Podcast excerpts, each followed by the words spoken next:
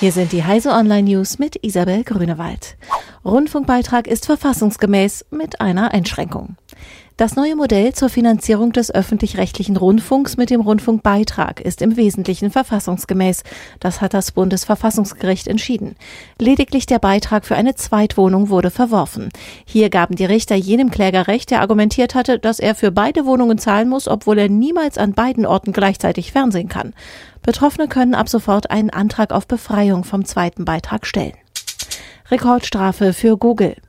Die EU-Kommission will Google zwingen, rasch mehr Konkurrenz für seine Online-Dienste auf Geräten mit dem Android-System zuzulassen und hat eine Rekordstrafe von rund 4,3 Milliarden Euro verhängt.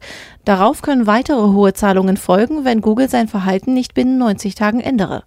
Android wird von Google entwickelt und den Smartphone-Herstellern kostenlos zur Verfügung gestellt. Die müssen aber auf ihren Geräten elf Dienste des Konzerns vorinstallieren.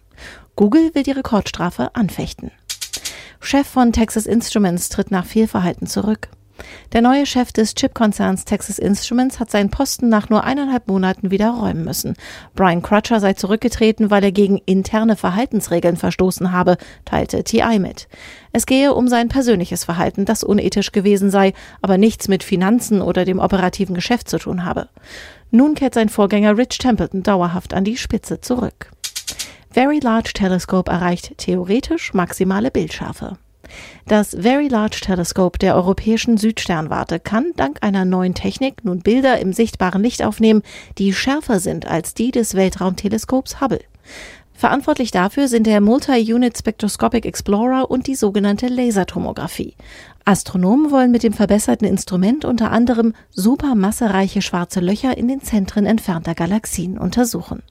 Diese und alle weiteren aktuellen Nachrichten finden Sie auf heise.de.